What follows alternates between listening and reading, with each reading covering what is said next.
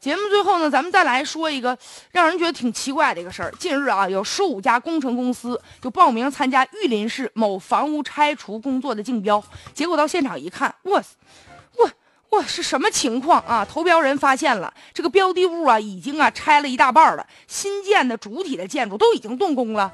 那你这个项目还没有招标就已经开工了，那这招标还有意义吗？大家怀疑啊，说是不是就为了走形式？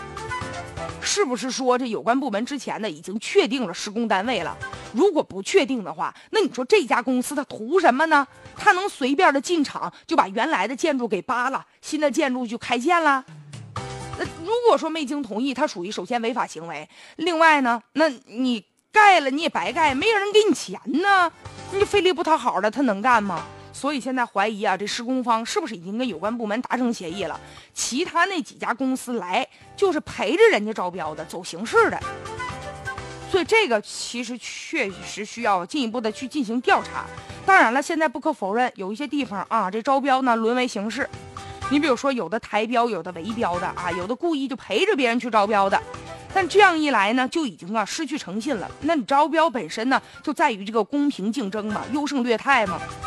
所以啊，这种玩猫腻的这种手段绝对是不可以的。所以也是需要进一步的啊，来进行调查，给一个说法。